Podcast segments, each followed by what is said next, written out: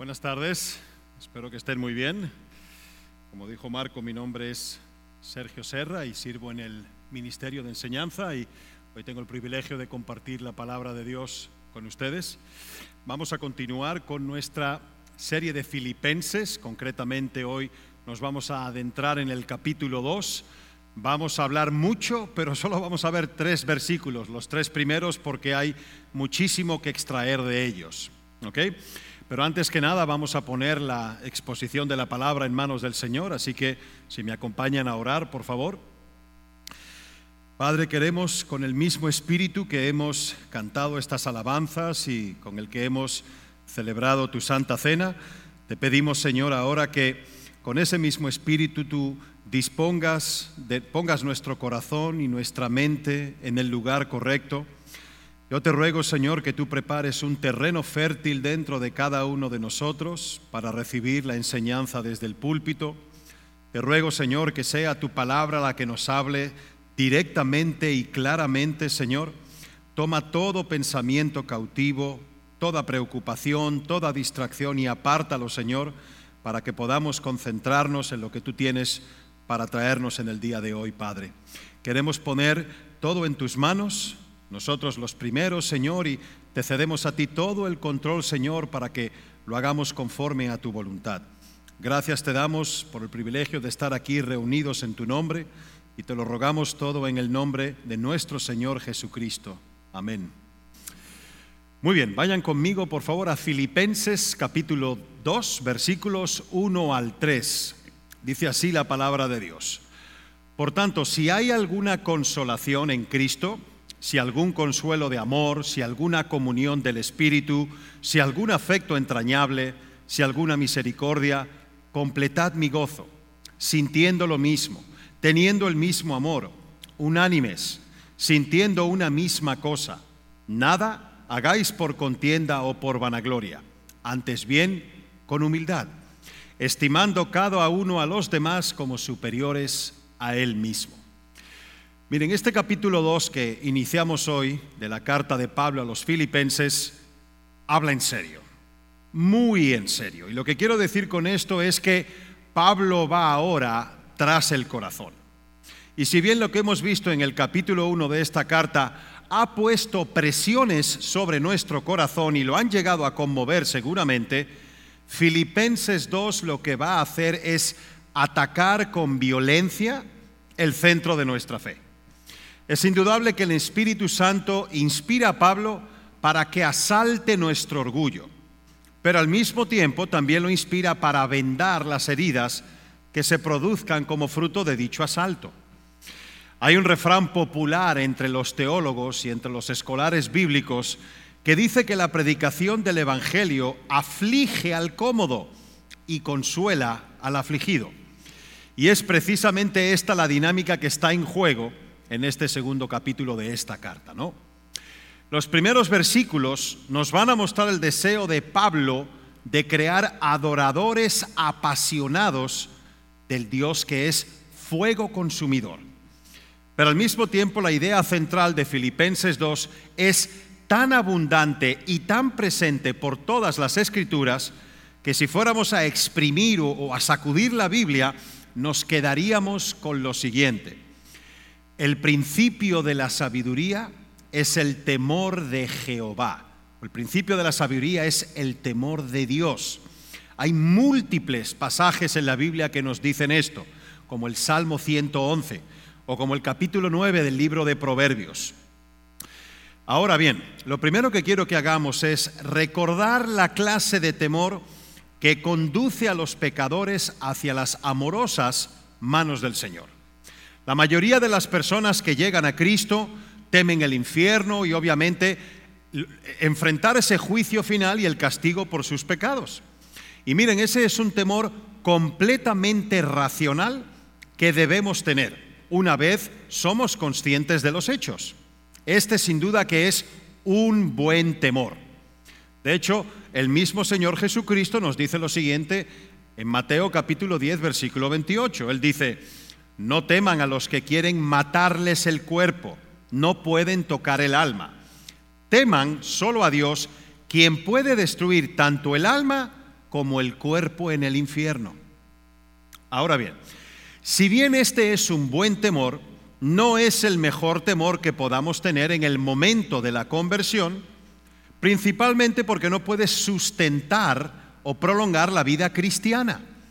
No estamos llamados por un espíritu de temor en un espíritu de temor, sino más bien por el espíritu de gracia en un espíritu de amor y de poder.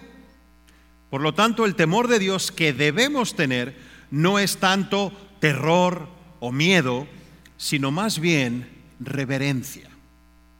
Seguramente en alguna ocasión han visto a los domadores de leones o de tigres en un circo o en algún espectáculo de entretenimiento, ya sea en, vivo o en la televisión.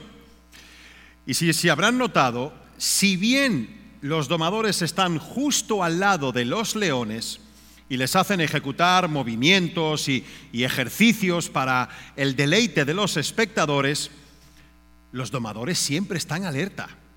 Ellos nunca dan por sentado que sus fieras no son lo que son, animales salvajes que pueden devorarlos en cuestión de segundos. Y si bien existe una relación muy estrecha, muy íntima entre los domadores y sus felinos, todos los domadores tienen un profundo respeto por estos animales, en vista del poder y del instinto depredador que tienen. Eso inspira temor, inspira reverencia. Y ese es el tipo de temor sano que debemos tener a Dios. Dios es, para los que les gusta la, serie de las crónicas de Narnia, Dios es como Aslan, el león de Narnia. Sabemos que es bueno, pero no es seguro. Y la clase de temor que los primeros cristianos aquí en la iglesia de Filipos conocieron fue este temor de Dios.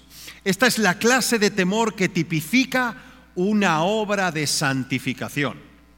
Y como bien dice el versículo 12 que estudiaremos más adelante de este capítulo 2, dice así, queridos amigos, siempre siguieron mis instrucciones cuando estaba con ustedes y ahora que estoy lejos, es aún más importante que lo hagan.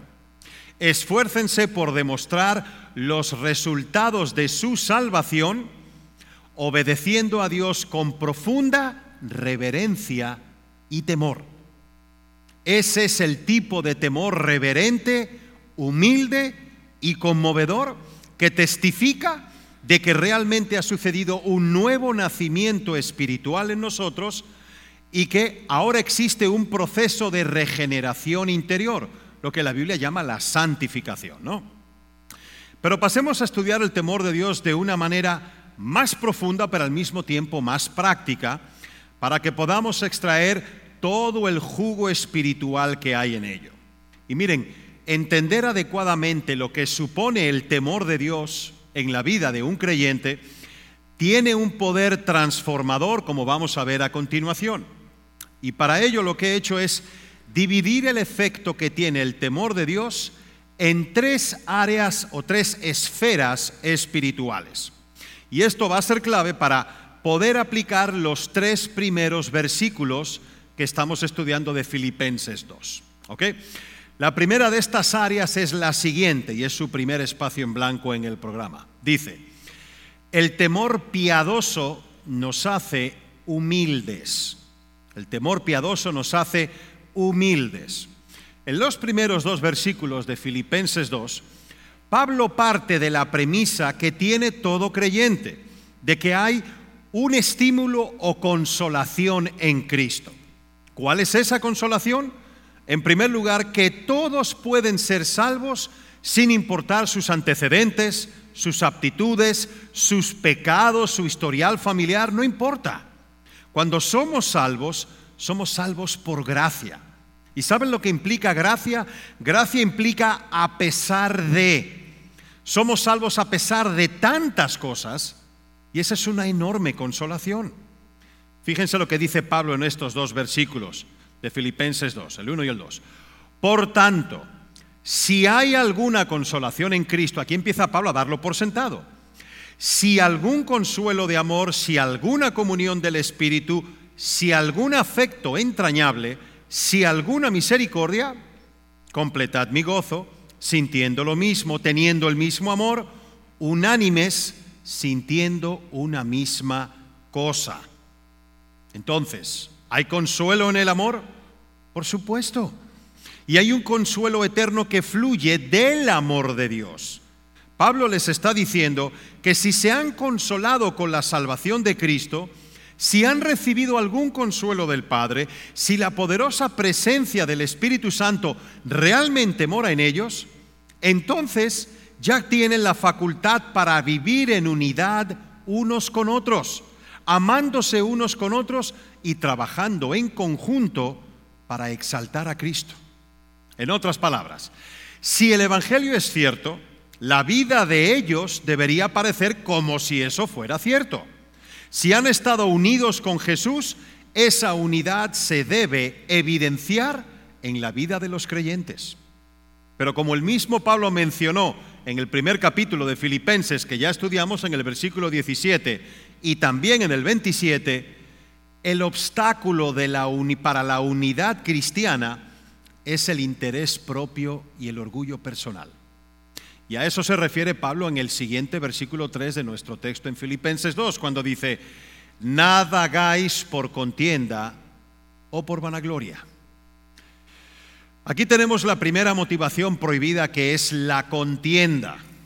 Cuando tú piensas, bueno, ellos, ellos están ganando una enorme cantidad de dinero, por tanto yo tengo también que ganar lo mismo. O si fulano acaba de comprar una casa grande en un residencial de lujo, yo tengo que tener una igual o más grande. Y miren, esto va más allá de simplemente estar en competencia con los demás, por muy pecaminoso que esto sea de por sí. Esto más bien se trata de vivir como si estuviéramos diciendo, aquí voy, mírenme. Algunas traducciones del Nuevo Testamento traducen también la palabra contienda como rivalidad lo cual se refiere a vivir como si no se nos hubiera dado ya la victoria en Cristo. Y lo que sigue a continuación es algo parecido pero ligeramente distinto. Miren, no hacer nada por, por vanagloria. Si la contienda piensa, yo tengo que superarlos, yo tengo que ser mejor, la vanagloria es así como, como una especie de mal perdedor que vocifera su frustración al no alcanzar lo que persigue. La vanagloria tiene más que ver con las apariencias y con salvar el prestigio particular. Es como si fuéramos pretenciosos, como si tuviéramos un orgullo que vinculara nuestros sentimientos con nuestra imagen, con lo que proyectamos al mundo. Y quiero hacerte unas preguntas con esto en mente. ¿Te comparas con otros y te amargas cuando crees que no das la talla? ¿Lidias con envidia, con celos, ira o malicia cuando ves los éxitos o las alegrías de los demás y las comparas con tus fracasos? ¿O te encuentras a veces despreciando a otras personas? ¿eh? Eh, cuando, cuando alguien recibe su merecido o te, hace sentir eso bien, cuando alguien lo alcanzan las consecuencias de sus errores y de sus pecados? ¿Te da gozo eso? Miren, es la obra de un corazón lleno de odio cuando nos alegramos de manera perversa al ver a nuestro prójimo darse de bruces o caerse.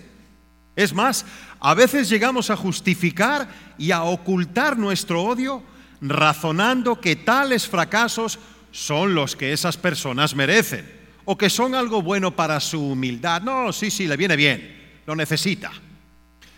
Pero esto no es nada más que arrogancia y vanidad. Tiene que ver con ponerse por los aires, así como, como, como subiendo a un trono que no nos pertenece, un trono que no es nuestro. Nos convertimos en árbitros respecto a quién es digno y quién no lo es. ¿Y saben qué terminamos haciendo? Acabamos usurpando el trono, no de cualquiera, ¿eh? el trono del rey del universo. ¡Qué osadía! Más bien no hagas nada por ambición egoísta o vanidad. Desobedecer este mandamiento es de hecho un acto de idolatría personal. Y sabemos, por lo que dice la Escritura, que Dios detesta, aborrece la idolatría. El mismo Pablo nos advierte sobre esto en 1 de Corintios capítulo 10, versículo 14. Fíjense lo que dice Pablo aquí. Por tanto, amados míos, huid de la idolatría. Así que mejor apliquemos este versículo 3 de Filipenses 2, cuando nos dice, antes bien con humildad, estimando cada uno a los demás como superiores a él mismo. Y finalmente, con respecto a este punto, debes saber que la ambición egoísta y la vanagloria provienen de creencias idolátricas, de que se nos debe más de lo que ya hemos recibido y de que somos dignos de más honra de la que ya estamos obteniendo. Y esta convicción egoísta es el verdadero pecado detrás de todos los demás pecados. De hecho, fue el pecado original. Cuando Satanás tentó a Eva, lo hizo por medio de qué? Lo hizo por medio de la autoexaltación. Le dijo él a Eva, come y seréis como Dios. Él puso la misma tentación en Eva que le hizo caer a él. En el capítulo 14 del libro del profeta Isaías hay un texto muy interesante que narra un suceso acerca del rey de Babilonia, que realmente si lo, estudian bien es un paralelismo acerca de la caída de Satanás. Fíjense lo que dice Isaías 14, versículos 13 y 14. Pues te decías a ti mismo, subiré al cielo para poner mi trono por encima de las estrellas de Dios. Y sepan que estrellas en el Antiguo Testamento es sinónimo de ángeles muchas veces. Continúo. Voy a presidir en el monte de los dioses, muy lejos en el norte. Y presten atención ahora. Escalaré hasta los cielos más altos y seré como el Altísimo. Seré como el Altísimo.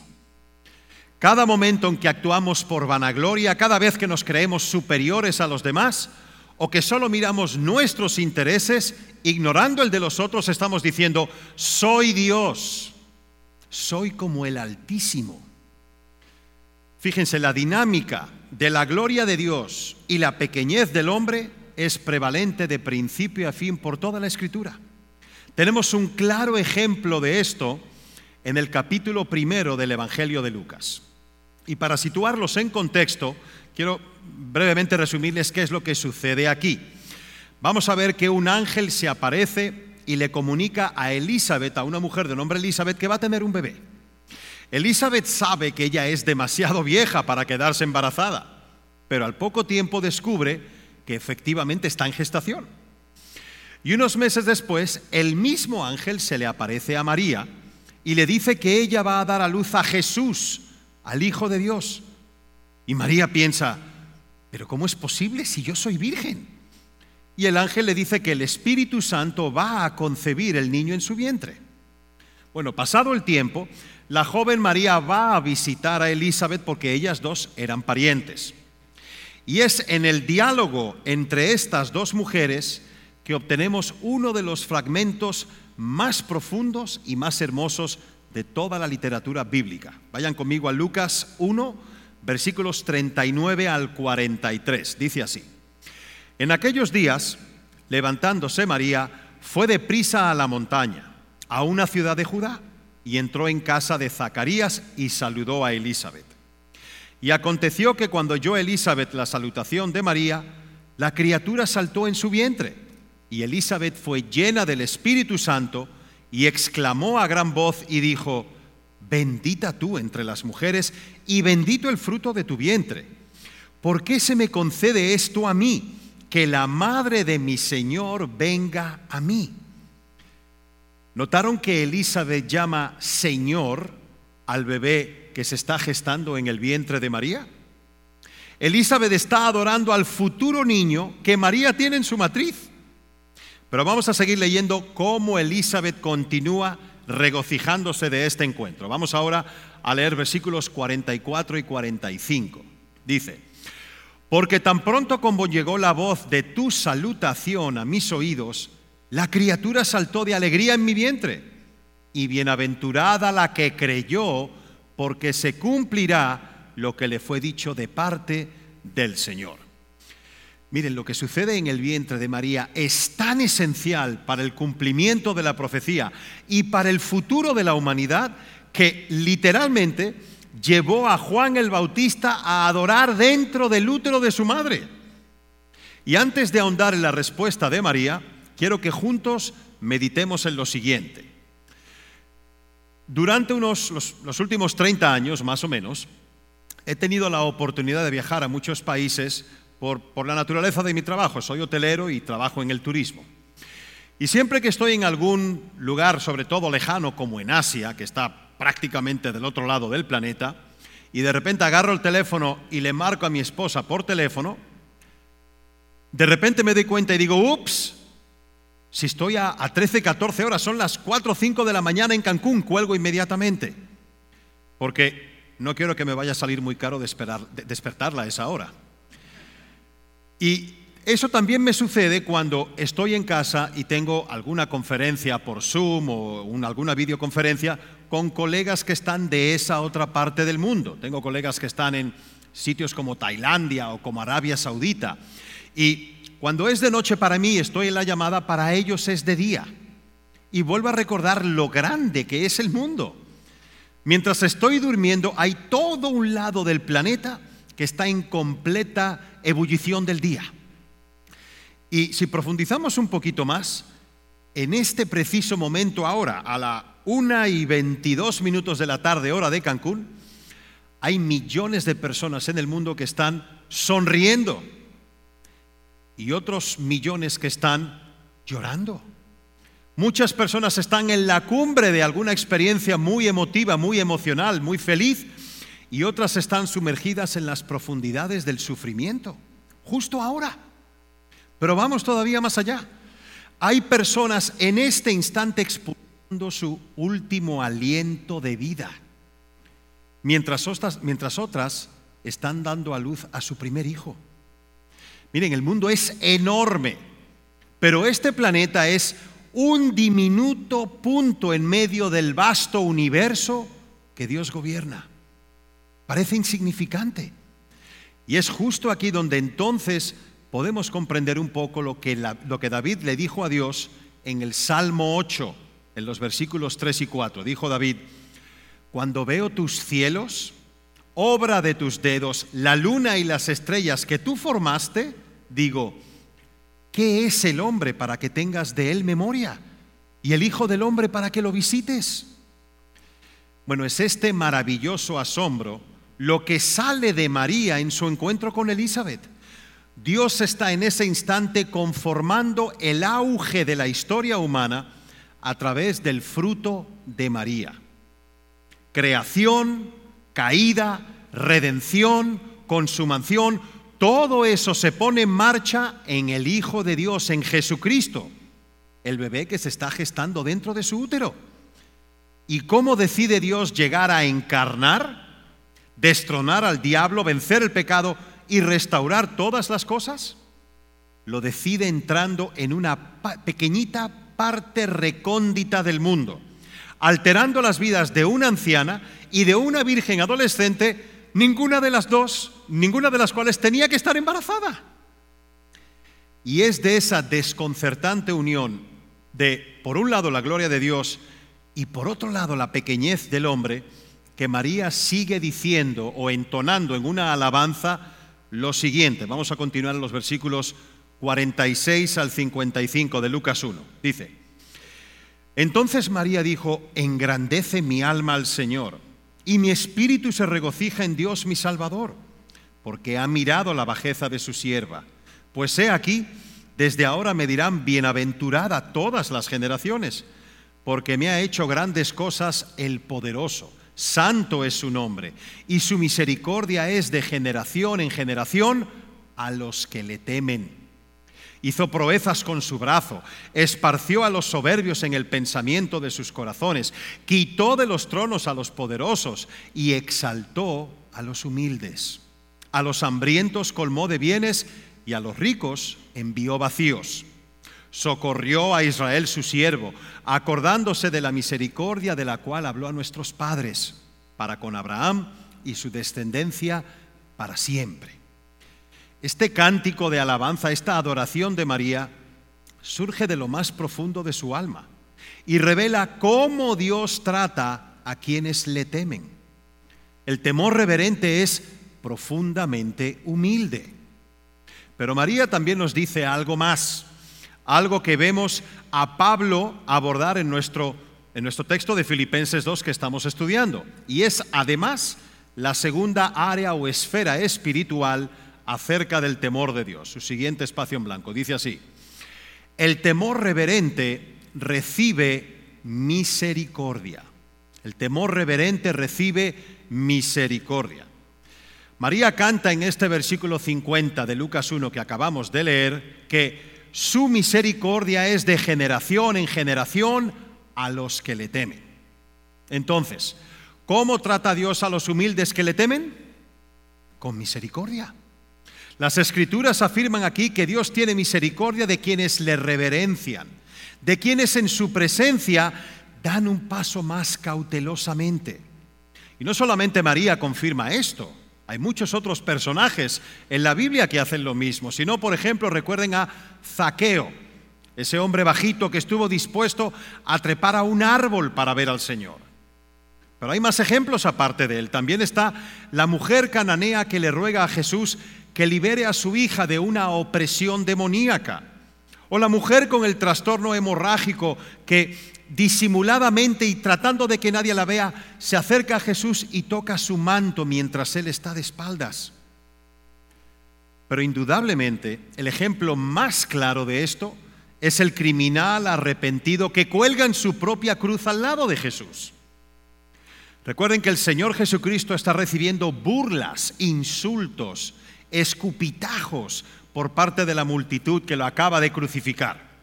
E incluso por el otro criminal que está a su lado también. Pero el otro ladrón ha experimentado un extraordinario e increíble cambio de corazón durante su tortura y su proximidad a Jesús.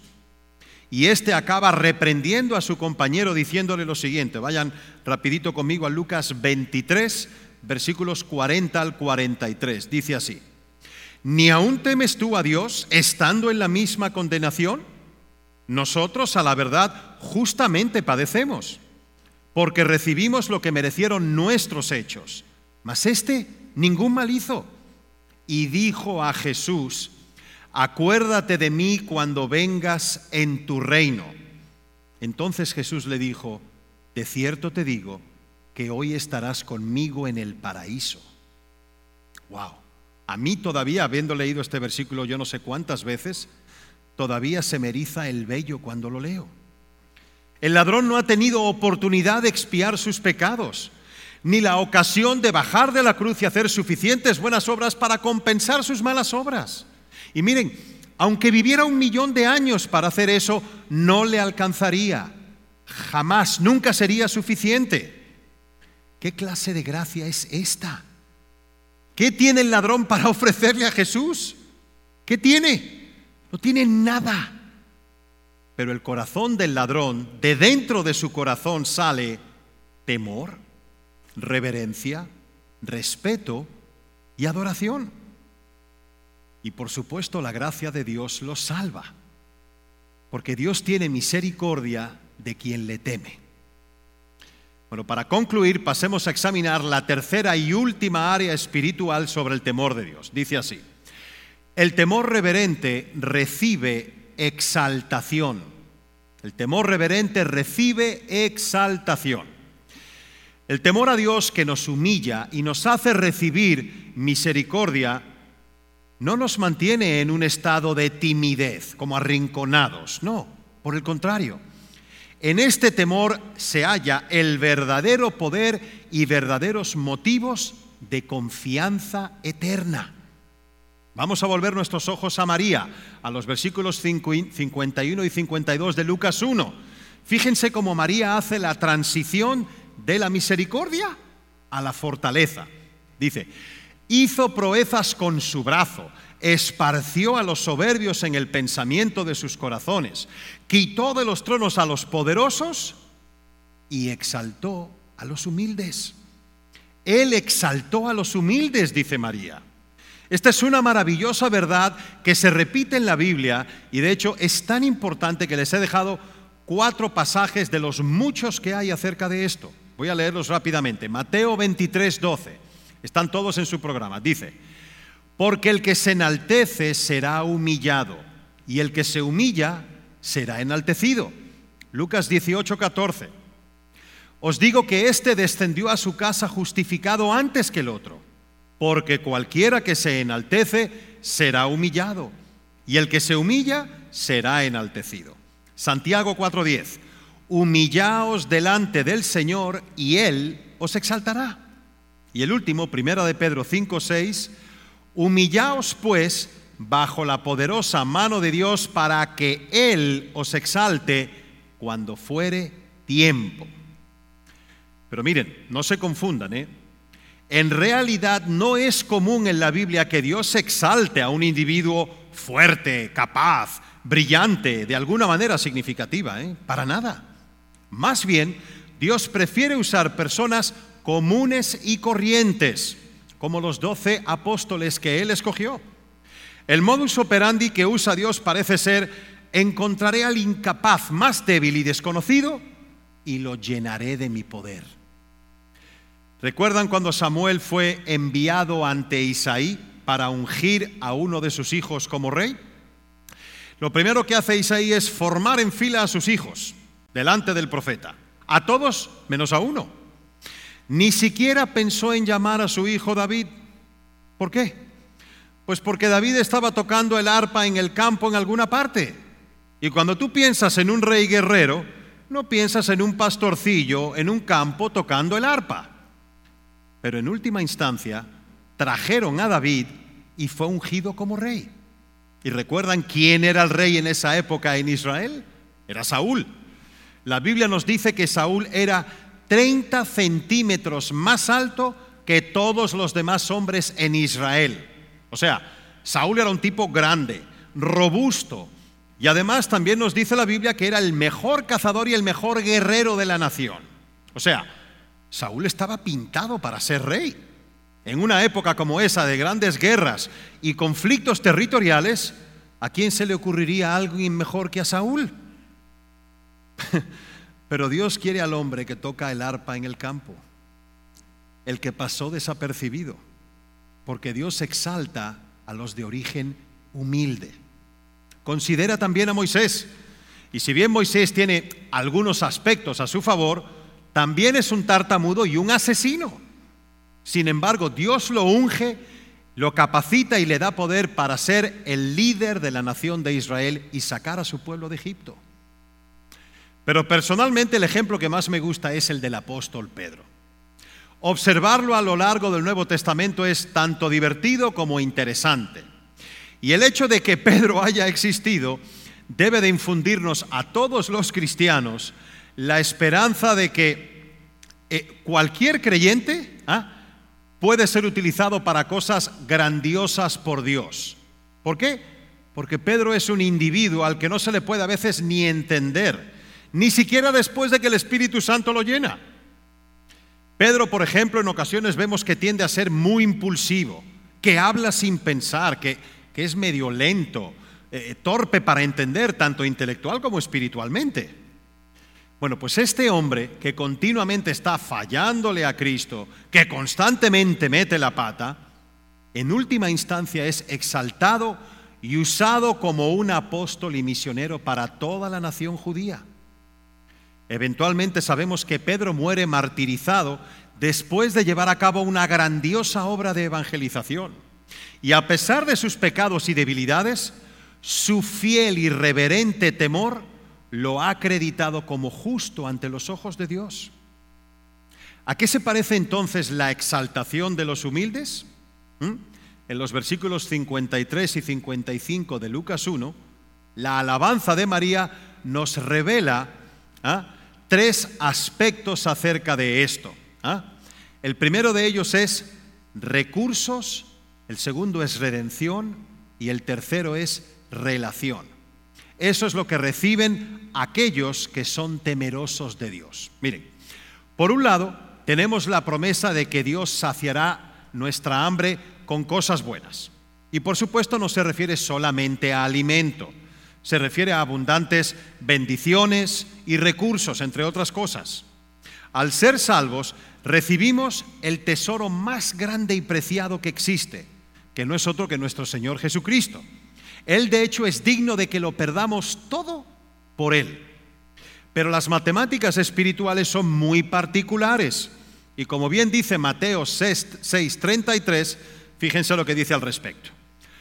Buscad primeramente el reino de Dios y su justicia, o sea, esa sola cosa, y todas las cosas os serán añadidas.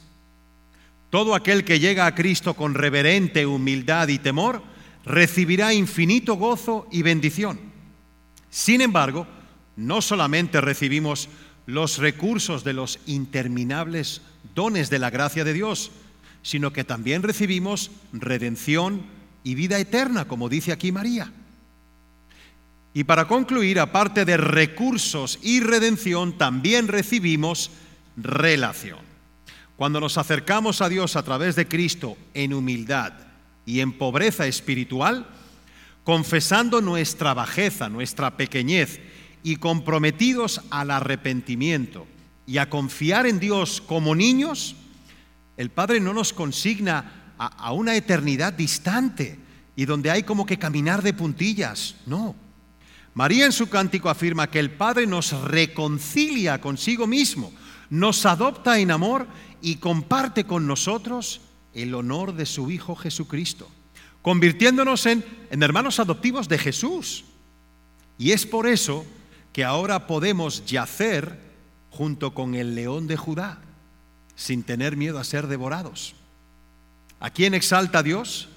Él exalta a quienes temen su nombre. Exalta a aquellos que se le acercan con reverencia, que se despojan de sí mismos, que se quitan ese yo y lo tiran al suelo y que por supuesto reconocen su bancarrota espiritual, que es la primera de las bienaventuranzas. Y es cuando el temor reverente nos humilla que Dios en su misericordia nos exaltará.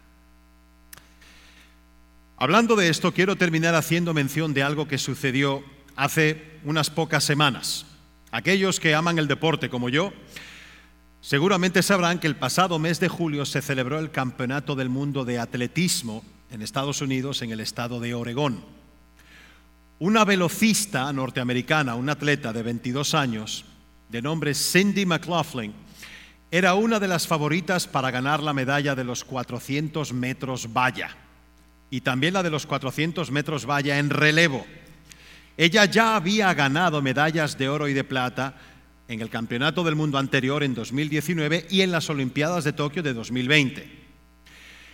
El año pasado, o sea, en 2021, en una competición que se llama The Diamond League o la Liga Diamante, esta competición es preparatoria para clasificar para el Campeonato del Mundo. Bueno, Sidney escribió lo siguiente el día después de haber ganado la carrera final de su especialidad. Voy a citar lo que ella dijo.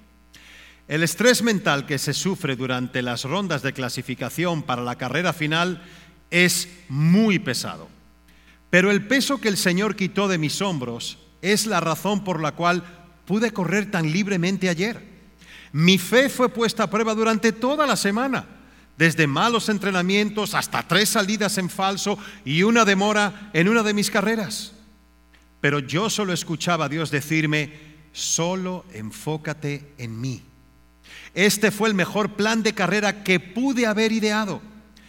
Ya no corro para ser reconocida sino para reflejar su perfecta voluntad escrita en piedra. Yo no merezco nada, pero por gracia Jesús me ha dado todo. Los récords y las victorias vienen y van, pero la gloria de Dios es eterna. Gracias, Padre. Bueno, eso sucedió en junio de 2021. Trece meses después, este julio pasado, Sidney corrió la final de los 400 metros valla como si tuviera alas en sus piernas. En menos de 200 metros no había llegado ni siquiera a la mitad de la carrera cuando ya era inalcanzable por sus competidoras. Y cuando cruzó la meta sin ningún rival cercano alrededor de ella, todo el estadio estaba en pie. Era evidente que Cindy había ganado holgadamente la carrera, pero al mismo tiempo acababa de convertirse en la primera mujer en la historia en bajar de los 51 segundos poniendo un nuevo récord mundial en 50 segundos con 68 centésimas. Una marca absolutamente espectacular. Unas pocas horas después, ya con su medalla de oro que la había recibido, Sidney volvió a acudir, en este caso, a sus plataformas sociales para escribir lo siguiente, cito de nuevo. Estoy más que agradecida por la oportunidad de no solamente haber representado a los Estados Unidos en esta competición, sino al reino de Dios. Estos son los momentos que duran para toda la vida y yo no puedo lograr nada sin Él. Bueno, al día siguiente de escribir esto, Sidney volvería a correr para el reino de Dios y volvió a ganar una medalla de oro en los 400 metros valla relevo. Pero hace, hace casi 100 años, en las Olimpiadas de París de 1924, otro atleta de 22 años, de nombre Eric Liddell, conocido como el escocés volador, dejaba de correr la final de su carrera de especialidad, los 100 metros lisos. Él era el hombre más rápido en el mundo en esa época. Y dijo, no corro la final porque es un domingo. Y el domingo es el día del Señor y yo voy a estar predicando en una iglesia. Y nadie, ni el príncipe de Gales de Inglaterra, pudo convencerlo para que corriera ese día. Unos pocos días después, llegaría a clasificarse para la final de los 400 metros lisos, que es una carrera no de velocidad solamente, sino de resistencia, muy diferente a su especialidad. Él no estaba entre los favoritos. Minutos antes del pistoletazo de salida, un corredor rival le otorgó un papelito a Lidl que leyó durante el calentamiento para la carrera. A los pocos minutos, cuando se dio el pistoletazo de salida, Lidl corrió como una exhalación y no solamente ganó la carrera a los atletas favoritos, sino que lo hizo rompiendo el récord mundial. 21 años más tarde, en 1945, y con solo 43 años de edad, Lidl moría de una larga enfermedad en China, fruto de su trabajo misionero en ese país. Sus últimas palabras en el lecho de muerte fueron registradas por un compañero de misiones y Lidl dijo, me rindo por completo. El papelito que Lidl recibió el día de la carrera final años atrás tenía escritas las palabras que registró el profeta Samuel en el versículo 30 del capítulo 2 de su primer libro, que dice lo siguiente, yo honraré al que me honrare. Yo honraré al que me honrare. Así que hermanos, busquemos con humildad y con temor honrar al Señor en todo lo que hagamos, sea una carrera olímpica o sea en la tarea más trivial o insignificante. Como bien decían los grandes teólogos del período de la Reforma, solideo gloria. Solo a Él sea la gloria. Vamos a orar.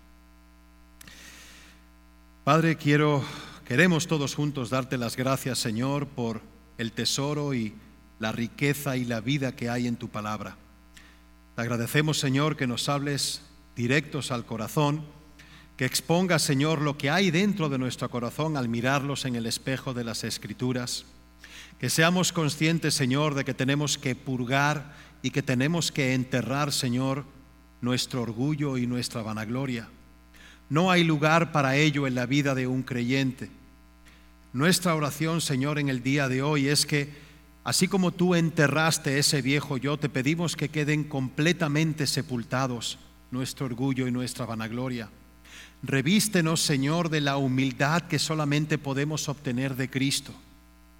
Danos la humildad del justo que padeció por los injustos, Señor. Y ayúdanos a ejercer esa humildad en la obediencia a tu palabra sometidos a tu voluntad, viendo a nuestros hermanos en Cristo y a todo ser humano como semejante a nosotros, poniéndolos a ellos primero, Señor, por amor a ti y con la motivación correcta de honrarte y darte gloria a ti, Señor. Gracias te damos nuevamente por el día de hoy, por este servicio. Te, eh, queremos decirte, Señor, que el periodo de alabanza y de adoración, Señor, ha sido un privilegio cantarte y adorarte. Y recuérdanos, Padre, que estamos aquí, Señor, para servirte y para darte gloria. Todo esto te lo pedimos y te lo rogamos en el nombre precioso de nuestro Señor Jesucristo. Amén.